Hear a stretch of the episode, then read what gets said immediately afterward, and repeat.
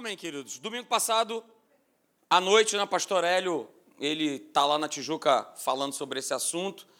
E eu também quero dar umas pinceladas a respeito desse assunto, às quartas-feiras, nos domingos à noite, né, quando o pastor Alexandre não puder estar tá ministrando aqui, a gente vai estar tá falando sobre esse tema, né, que muito me agrada, né?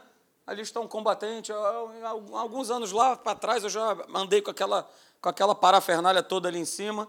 Né? Graças a Deus não estou mais, mas é um combate, e o combate ele é da fé, mas ele é um combate maravilhoso. E aí eu quero ver com você aqui né, dois textos que às vezes passam batidos, né? a gente sabe de cor, a gente conhece e tal, mas às vezes passa batido. Né? 1 Timóteo capítulo 6, verso 12, está aí na tela para você acompanhar. Veja o que, que, veja o que, que Paulo ele declara para Timóteo, que era o seu filho na fé, que estava começando uma igreja em Éfeso, aliás, uma igreja muito grande, que ele estava pastoreando, ele estava à frente, e ele vira-se para Timóteo e ele fala isso aí, ó. Timóteo, olha só, combate. Veja o que, que ele falou. Ele não falou assim, olha, combate né, o combate da fé. Eu poderia ter falado, Timóteo, olha só, combate o combate da fé. Ok, teria problema nenhum. Mas ele coloca uma palavra aí, ele coloca, olha, combate o bom combate da fé. Ele chama esse combate da fé de algo bom. A gente, no nosso natural, né, a gente não gosta de combates e de embates, não é isso?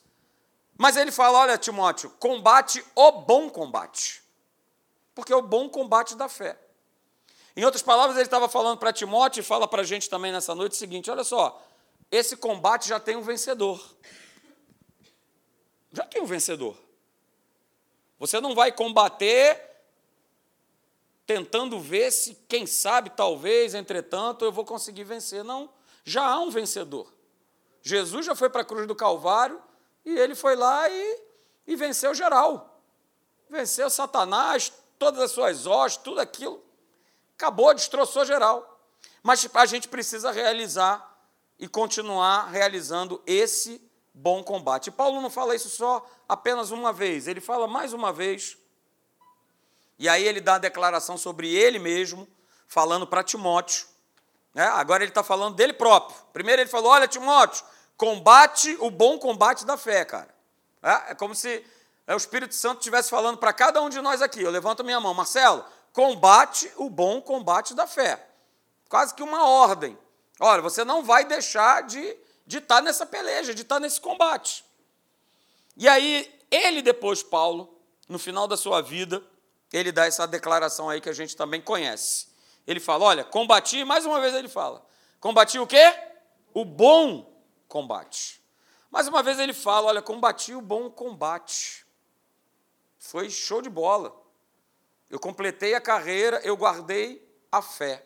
E ele vai enumerando, né? Que nesse bom combate houve uma duração, uma carreira, e ele fala que ele nessa carreira que ele completou, né, que a gente trata como, como jornada, como caminho da fé, ele fala assim: olha, eu segui essa estrada e eu fui até o final, e olha só, eu guardei a fé, eu não me desviei dela. Eu fui acreditando em tudo aquilo que o Espírito Santo ministrou no meu coração até o final. Mas a gente precisa é, compreender que ainda há né, e ainda acontece, e deveria não acontecer tanto, com tanta frequência, mas ainda há uma luta mais no meu esforço próprio de querer que as coisas aconteçam do que simplesmente acreditar na verdade, acreditar no que está escrito. A gente faz muitas coisas no nosso dia a dia baseadas na nossa força, de que tem que acontecer, de que precisa acontecer. Pastor, mas eu sou agitada, eu sou agitado. Querido, olha só. Descansa no Senhor. agitação tem outro nome chamado ansiedade. E aí a gente vê também na palavra de Deus, por várias e várias oportunidades, apóstolo Paulo e tantos outros falando: olha, lançai sobre ele a vossa ansiedade. Olha, não andeis ansiosos de coisa alguma. O próprio Senhor Jesus declarou isso. Cara, relaxa. Não se preocupa. Busca primeiro, em primeiro lugar, o meu reino. Mas ainda há uma luta, muito na questão do meu braço, de eu ter que fazer acontecer. Não, pastor, tem que correr atrás, eu tenho que fazer acontecer, eu tenho que ir tal, e isso e aquilo outro. E quando a gente parte por essa direção de ter que fazer acontecer, na maioria das vezes, se não em todas as vezes, dá errado, dá problema. Né? E Deus já foi muito claro, olha só, olha o que ele falou lá em Isaías, capítulo 64, verso 4. Ele já foi muito específico. Olha, eu, eu não conheci, eu não vi outro Deus além de ti. E aí Isaías declara assim: olha, que trabalha. Trabalha para qualquer um? Não. Que trabalha para aqueles que nele esperam. Eu não tenho que fazer acontecer. Você não tem que fazer acontecer. Está muito claro, né? Está muito claro que os outros deuses aí exigem trabalhos, né? Volto a, a, lembrar, né, apesar de pouca idade, cinco, seis anos, a minha, a minha família ainda estava envolvida no espiritismo. E quantas vezes vi minha mãe indo lá para as encruzilhadas, porque tinha que fazer os trabalhos. Mas Deus é o contrário, o nosso Deus é maravilhoso, ele faz o contrário, é ele que trabalha. Eu tenho só que crer e descansar nele, esperar nele. Na semana passada a gente falou né, que fé e paciência, fé e perseverança precisam andar juntos. Uma não anda sem a outra, senão vai, vai dar descompensação. Né? Dei até o exemplo do cara que só malha, né, Felipe? Da, da parte de cima, né? da cintura para cima e da cintura para baixo está tá com aquelas pernas de sabiá. Por quê? Está descompensado. Então, fé e paciência, fé, né? Tem que andar junto. Esperar em Deus precisa andar junto com um posicionamento de fé. Só que tem um detalhe, olha que interessante. Deus não vai poder trabalhar, uh, aleluia, aonde não existe uma posição de fé da nossa parte. Como é que ele vai trabalhar se eu não dou legalidade para ele trabalhar? E a legalidade que eu dou é no momento que eu creio, que eu acredito, que eu entrego, que eu falo, Senhor, olha só, é contigo aí, ó. Eu entrego o meu caminho ao Senhor, eu confio nele. Opa, eu sei que ele vai fazer. Eu preciso entregar. Se eu não entregar, como é que ele vai poder trabalhar? E a gente precisa entender nisso. Que esse descanso não é eu ficar lá, ah, deixa aí, resolve tudo aí. Eu não faço nada. A nossa parte é crer a nossa parte é acreditar, a nossa parte é nos posicionar, a nossa parte é nós irmos com Ele até o final. É nós caminharmos com Ele até o final. Nós irmos com Ele até o final. E aí eu coloquei aí para você, né, por isso que eu falei que a gente ia ver bastante textos da palavra lá que está lá em 2 Crônicas. E eu coloquei aí para você, ó, 2 Crônicas, e nós vamos ler juntos. 2 Crônicas, capítulo de número 20 a partir do verso 6, e a gente vai ler até o 12. Veja o que está escrito lá no verso 6. E disse, né, falando a respeito de Josafá, e disse: Ah, Senhor, Deus de nossos pais, porventura não és tu Deus dos céus? Não és tu que dominas sobre todos os reinos dos povos? Na tua mão está a força e o poder, e não há quem te possa resistir. Verso 7. Porventura, ó nosso Deus, não lançaste fora os moradores dessa terra, de diante do teu povo de Israel, e não adeste para sempre a posteridade de Abraão, teu amigo? Verso 8: Habitaram nela, e nela edificaram um santuário ao teu nome, dizendo, verso 9: Se algum mal nos sobrevier, espada por castigo, peste ou fome, nós nos apresentaremos diante desta casa e diante de ti, pois o teu nome está nesta casa. E clamaremos a ti na nossa angústia, e tu nos ouvirás e livrarás. Aleluia. Verso 10. Né? Agora, pois, eis que os filhos de Amon e de Moabe, e os do monte Seir, cujas terras não permitiste a Israel invadir, quando vinham da terra do Egito, mas deles se desviaram e não os destruíram.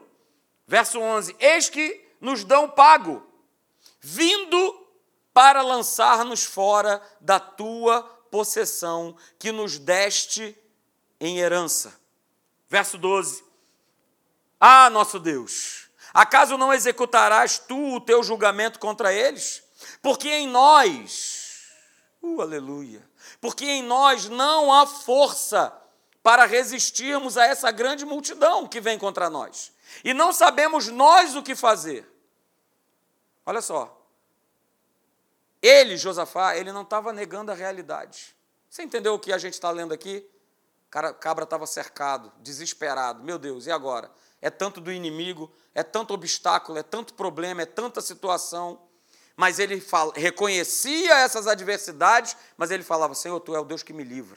Senhor, tu estás comigo. Senhor, olha só, não há em mim força para resistir. Senhor, não, eu, eu não tenho como lutar. E aí ele termina dizendo, né? E aí ele termina dizendo: olha só, independente disso tudo, os meus olhos, os nossos olhos, eles vão estar postos em ti. Aleluia. Cara, que posicionamento maravilhoso. Posicionamento humano. Posicionamento nosso, de dia a dia. Nós não, nós não negamos a realidade. Nós não negamos os problemas, as situações, as adversidades que nós passamos. Mas a gente não pode ficar só no discurso de declarar o problema. Eu também tenho que, junto com esse discurso, declarar o problema, mas falar, Senhor, tu sabes, Senhor, tu, tu coloca a tua mão, tu és Deus de poder, tu és o Senhor dos exércitos. Eu vou continuar crendo em ti, apesar de toda essa situação, apesar de todo o problema. A gente, querido, precisa se posicionar para vencer. E a nossa fé, né, ela vai vencer quando a gente, em primeiro lugar, a gente reconhece com a nossa boca a soberania de Deus no momento em que nós estamos vivendo. Eu me posiciono e eu reconheço com a minha boca a soberania de Deus no momento em que eu estou passando. Estou passando bem, estou legal, Senhor, aleluia, te agradeço, Pai. Te agradeço, tu és maravilhoso, tu és o meu Deus, tu és o meu Senhor, tu estás no controle. Eu estou passando um momento da adversidade, Senhor, olha só, estou passando por isso, está puxado, está complicado, olha, está, é, tá, ah, eu não aguento e tal, mas Senhor, olha só, eu sei que tu és o Deus que me livra, Senhor, tu, em ti tem todo o poder, eu posso confiar, tu não falha, tu és fiel. Eu preciso me posicionar, independente do momento que eu estou vivendo, e olha só, querido, segura, é? É quando eu fecho a boca e paro de concordar. É? Eu preciso fechar a boca. Eu preciso parar de concordar com o diabo. De que o meu problema é grande e que o meu problema não tem solução. Mas a gente muitas vezes faz o contrário, a gente concorda, a gente abre a nossa boca para dizer que não tem mais jeito, que acabou, estou liquidado, não tem como, não vou, estou na sinuca de bico, estou nessa enrascada, não vai ter mais jeito. Nós precisamos fechar a nossa boca, nós, todos nós, sem exceção. Fechar a nossa boca e parar de concordar, ó, com as gracinhas. Ih, ó, ih, opa, não vai dar certo não. Ih, já era, ó. Ih, não tem jeito. Lembra do teu vizinho? Lembra do teu amigo lá, ó? Pois é, ó, tá, você está passando agora a mesma coisa. Você acha que vai ser diferente com você? Por que, que você acha que vai ser diferente com você? pastor Hélio falou isso aqui, né, domingo passado à noite. Por que você acha que vai ser diferente com você? Ué, vai ser diferente comigo porque eu sou filho de Deus, eu sou nova criatura. Eu fui lavado e remido com o sangue do Cordeiro. E eu preciso tomar posse, você, nós, todos os dias. Todos os dias tomar posse. Todos os dias, queridos, olha só, guarda isso nessa noite. Por favor, os nossos problemas, eles são resolvidos quando nós dizemos a eles o quanto o nosso Deus é maior. Mas se eu continuo declarando, confessando que não posso, que não vai dar, que eu sou aquilo do, que você sabe do bandido, e tal, tal, tal, e é, é, é, e ah, ah, tua vida não vai mudar, cara. Porque assim como ele imagina, ele é. É o que está escrito em Provérbios. E se eu me imagino um derrotado, um fracassado, um perdedor, é assim que vai ser.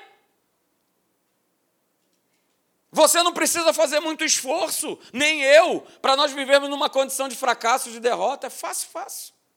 É moleza. Mas tomar uma posição e uma atitude de fé, de se posicionar e falar: não, não, não, não, opa, calma aí. Eu não estou solto, eu não estou largado nesse mundo, que história é essa? Tem um Deus que peleja por mim? A gente vai ver isso. Josafá ele deu essa declaração. Estou rodeado aqui de tudo que é inimigo. Rapaz, não tem saída. O negócio está feia coisa. Mas os meus olhos estão postos em ti. Mas eu vou continuar olhando para ti como o único que pode me tirar dessa enrascada. Como o único que pode fazer diferença. Então guarde isso nessa noite. Leva essa frase contigo. Os problemas, as adversidades, as situações, elas se resolvem quando nós declaramos que Deus ele é maior. Deus ele é maior do que a doença? Hã? Hã? Deus é maior do que o desemprego? Ah, ele é maior. Pois é, mas a gente precisa verbalizar isso. Ele é maior. Ah, pastor, ele é maior? Ele é maior, está escrito na palavra. E se está escrito é o que vale, é o que eu vou declarar, é o que eu vou estar tá falando. E aí tem uma frase muito legal, né? Do Charles Cap, que ele fala assim: olha, opa, desculpa. As pessoas dizem, né? As pessoas dizem o que têm, mas na verdade elas deveriam dizer, né? Elas deveriam ter o que dizem pela fé. Dizer o que tem é muito fácil. Ah, eu estou sentindo, eu tenho isso, eu tenho aquilo, eu não tenho isso, não vai dar, não tenho e tal, não sei o quê. Mas se eu abrisse a minha boca em fé para falar assim: não, eu tenho diagnóstico, mas Jesus levou sobre si cada uma das minhas enfermidades e era isso que eu vou ter, é isso que eu vou colher, é isso que eu vou receber da parte de Deus, é declarar a palavra. É porque é ele que efetua, né? Filipenses capítulo 2, verso 13, é ele quem efetua o quê? Em nós, o querer, o realizar é dele. O meu posicionamento e o teu é acreditar. É crer. Só isso. Acreditar. Mas ele já declarou, olha só, eu vou, eu vou realizar. Sabe por quê? Porque aquele que começou né, uma boa obra, Filipenses capítulo 1, verso 6, aquele que começou boa obra na tua vida, ele vai terminar. Você não vai ficar pelo meio do caminho. Você não vai ficar pelo meio do caminho. Você só fica no meio do caminho se você assim decidir ficar.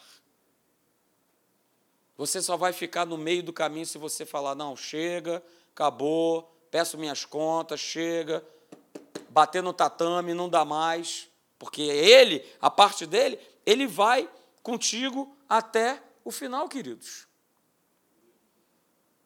Tome cuidado, né? Porque declarar o problema é, e concordar com ele, na prática, é mantê-lo vivo e prevalecendo. E quantas pessoas você deve conhecer, espero que você não seja uma dessas, mas eu conheço gente que só fala de problema, só fala de derrota. E pessoas que estão na igreja. É sempre o mesmo discurso, é sempre a mesma coisa. Não dá, não posso, não tem como. Pastor, ora por mim e tal. Não é um passe de mágica. Não foi e nunca vai ser.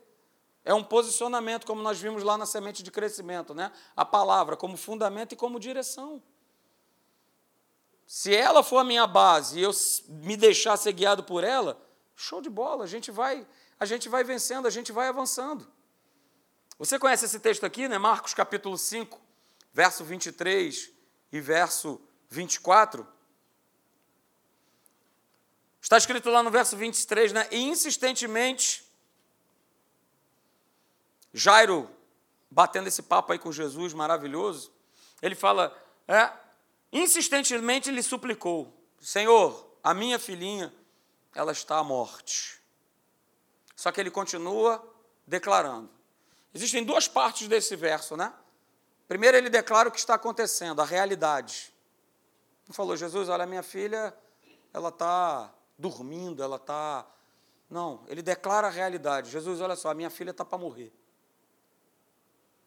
Mas ele não para a declaração dele por aí. Ele continua falando: olha só, vem, impõe as tuas mãos sobre ela, para que ela seja salva, para que ela seja curada, né? Salva, salvação, salvar é sozo, é cura, é prosperidade, é bênção.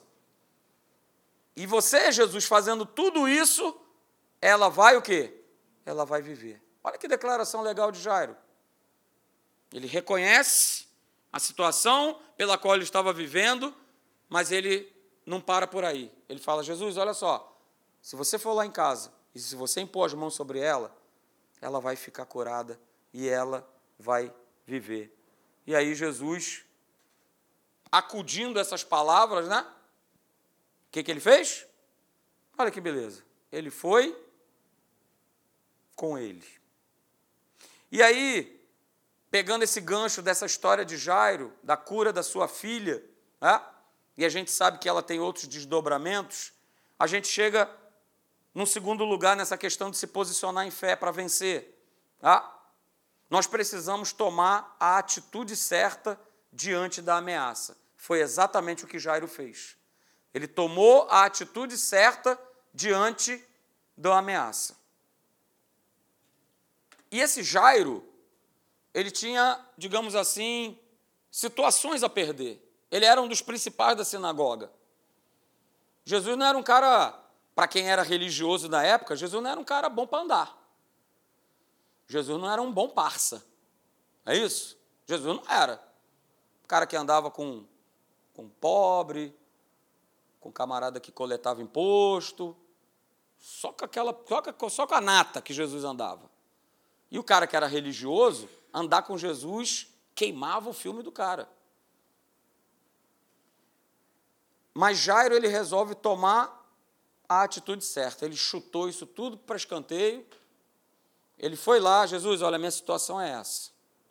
E mais do que apenas te confessar essa situação, eu creio, eu tenho a certeza que se você for lá em casa e se você impor as mãos sobre a minha filha, ela vai ser curada e ela vai viver.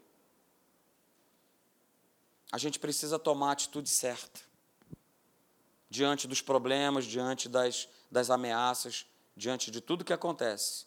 Porque o diabo, ele sempre vai tentar te convencer, ele sempre vai tentar me convencer que a verdadeira realidade da minha vida é apenas, é apenas aquilo que eu vejo ou é apenas aquilo que eu sinto. Ele vai tentar nos convencer. Ele vai levantar isso, ele vai jogar essa bola, ele vai levantar essa bola. Ué, mas você está sentindo? Ué, você está vendo? Como é que é isso?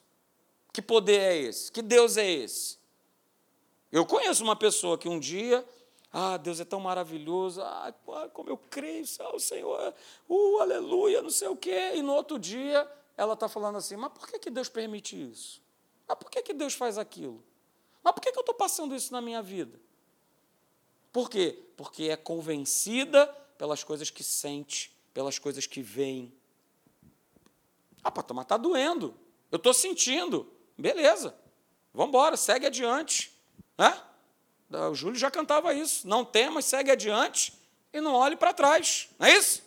E aí, o que mais que faz? Segura na mão de Deus e vai. Isso aí. Com dor, capenga, doendo, sem cabeça. Segura e vai. Segura o tranco e vai. Porque a gente sabe que se nós fizermos isso, se nós formos com ele até o final, o produto foi o produto que Deus, que Jairo colheu. Foi o quê? A filha dele ter sido curada. Porque ele propôs essa situação para Jesus, no meio do caminho chegou aquela turma de incrédulo para dizer: Ô oh, Jairo, ó, não incomoda mais o mestre, porque tua filha ó, moleu, já foi, já era. Não tem mais nada que ser feito. E quantas vezes o inferno vira para a gente e fala assim: ó, Uh, já era. Perdeu, ó. Não tem mais jeito. Ó, já foi, ó. Esquece. Já era, ó. Não dá mais. Aí vamos lá. Precisamos de novo, de novo, voltando, tomar a atitude certa diante da ameaça. Qual é a atitude que eu vou tomar? Ele está dizendo que já era, que já foi, que não tem mais jeito, que não tem mais solução. É concordar com ele? É, é, seu diabo. É isso mesmo, você está certo. É que você está certo mesmo. É, é isso mesmo. O Jairo poderia ter concordado. Hã? Ah, é? Morreu? Pô, Jesus. Faltou, né? Puxa vida, dez minutinhos, ó. Se em dez minutinhos eu tivesse chegado mais cedo, eu. Puxa. Tinha, você tinha conseguido salvar minha filha, mas agora é providenciar o enterro e tá tudo certo. Valeu, hein, Jesus? Pô, valeu aí, obrigado, hein? Pô, legal. Mas o texto diz, ah, e Jesus identifica no coração de Jairo fé, aquele movimento todo de crença, e Jesus fala para ele: Jairo, olha só, não temas, continua crendo. Continuou com ele, partiu com ele para lá. Mas o inferno, Satanás, ele vai tentar nos convencer que a verdadeira realidade é aquilo que você passa, é aquilo que você enfrenta, é aquilo que você vê. E não é. A verdadeira realidade é o mundo do espírito. A verdadeira realidade do mundo que nos governa é o mundo do espírito. Essa é a verdadeira realidade. E no mundo do espírito já foi decretado que eu e você somos mais que vencedores em Cristo Jesus. No mundo do espírito, ele consegue, o inferno consegue perceber e falar: ih, rapaz, olha ali, ó. Sérgio ali, ó, tem a marca do cordeiro, rapaz, olha lá. A gente perturba o cara, mas olha lá, ele, ele, ele é aliançado, ele tem aliança. Ele sabe quem ele é. Ih, rapaz, o negócio está feio aqui, hein? Vamos, vamos, vamos pular para outro, vamos perturbar outro. E é assim exatamente que acontece, queridos. Olha só. Você está debaixo da direção de Deus? Quando a gente está debaixo dessa direção, a gente precisa entender é, que as nossas batalhas, as nossas lutas, elas não são nossas batalhas, elas não são nossas lutas. Elas não são nossas. Você precisa entender isso. Se eu estou debaixo de uma direção, se eu estou debaixo de um comando, se eu estou debaixo de um governo de Deus, a gente precisa entender que as nossas batalhas, as nossas lutas, elas não são nossas. Sabe por quê? Quando o inimigo se levanta contra a tua vida, ele não está se levantando contra você apenas. Ele está se levantando contra contra Deus. A gente não pode esquecer isso. E a gente precisa lembrar o inferno. Ah, olha, vê lá, hein, rapaz, o que, você está fazendo, hein? Está querendo me jogar essa doença? Ó, vê lá, hein? Você está, ó, você está mexendo com o meu irmão mais velho, hein? Eu vou chamar meu irmão mais velho aqui, para te dar um de novo, hein? Já deu um, já pisou em cima da tua cabeça, vai pisar de novo. Para tu deixar de ser bobo. Porque saúde é meu direito, saúde é me pertence. Que história é essa? Se tu quiser jogar essa tua lixeira aí, essa tua porcariada em cima de mim, não vai. Não vai, não tem essa. A gente precisa ter isso, guardar isso no nosso coração. Opa, qualquer intento, qualquer arma forjada, ela não pode o quê? Ela não pode prosperar, porque está indo de encontro a Deus. Está indo de encontro a Ele. Quantos testemunhos né, que a gente já ouviu, talvez você já tenha até ouvido mesmo de, das próprias pessoas, de camarada tá lá, né, cemitériozão lá de noite, pá, vai fazer lá um, um trabalho lá para o cão, lá para o capeta, quando ele vai lá pegar lá um, um corpo lá, o, o bicho chega pula. Não! Esse aqui não! Muda de sepultura que esse aqui não. Ué, mas esse é, não, esse aí Rapaz, até morto, o cabra não pode meter a mão. Porque ele respeita. Opa, não, não, não, não, não, não. Esse aí não tem como colocar. Ou seja, olha o nível de amor de Deus por nós. Até quando a gente fecha os olhinhos, o nosso corpo lá que está apodrecendo, virando pó, o inferno não pode querer meter a mão. Se meter a mão, a mão dele cai vai estribuchar todo lá. É demais, Deus é maravilhoso, aleluia. Ah? E aí a gente fecha, queridos, com esse, com esse texto de 2 Crônicas, capítulo 20, verso 15 e 17. Ah? Palavra de Deus para nós nessa noite. Josafá ele continua, né? Ele deu aquela declaração lá que nós vimos, né? Nesse mesmo capítulo 20, do verso 6 até o verso 12, Senhor, olha só, estou rodeado. Olha só, Amon, Moab, essa turma toda tá, tá querendo me pegar. Está querendo pegar o teu povo. Mas ó, eu reconheço, Senhor, tu és grande, tu és poderoso. Eu creio em ti. Olha só, está feia a coisa, mas os meus olhos estão postos em ti. E aí no verso 15 ele vem declarando, e ele diz assim: Ao que vos diz o Senhor, né? não temais, nem vos assusteis, Olha o que ele fala para Josafá. Por causa dessa grande multidão. Pois a peleja, a batalha, ela não é vossa, mas ela é de Deus. Vai sempre chegar essa palavra de conforto para você e para mim. Olha só, don't worry, não se preocupe, fica tranquilaço. O inimigo é grande, é tudo isso aí, beleza, ele cresce, ele rosna, ele faz, ele... É, mas olha só, a batalha não é tua, a batalha é do Senhor. E aí ele continua mais, ele vai mais, a, mais além do que isso. Olha só, nessa batalha, nesse encontro, nesse combate, que nós falamos no início, que é o quê? O bom combate da fé. Olha só, nesse combate, nesse encontro, você não vai precisar pelejar. Você só vai ter que fazer o quê? Tomar posição. O que é tomar posição, pastor? É crer. É não se abalar. É crer. Opa, não se abalar. Vai ter vento, as ondas batem e tal, né? Mas eu tenho a palavra como fundamento, então vai bater e tal. Vou, não, mas não, de jeito nenhum. Tomo posição. E aí ele fala: olha, ficai parados e vede o salvamento que o Senhor vos dará. Relaxa. O combate é bom. A vitória já foi dada é combate ganho, é inimigo derrotado. Só se posiciona. Só se posiciona. E deixa que o resto é comigo. E deixa que eu toco, eu toco a peleja. Eu vou de novo, né? Eu vou de novo com o meu calcanhar. Fica na cabeça, rapaz. Fica aqui embaixo do meu pé. E que é maravilhoso, né?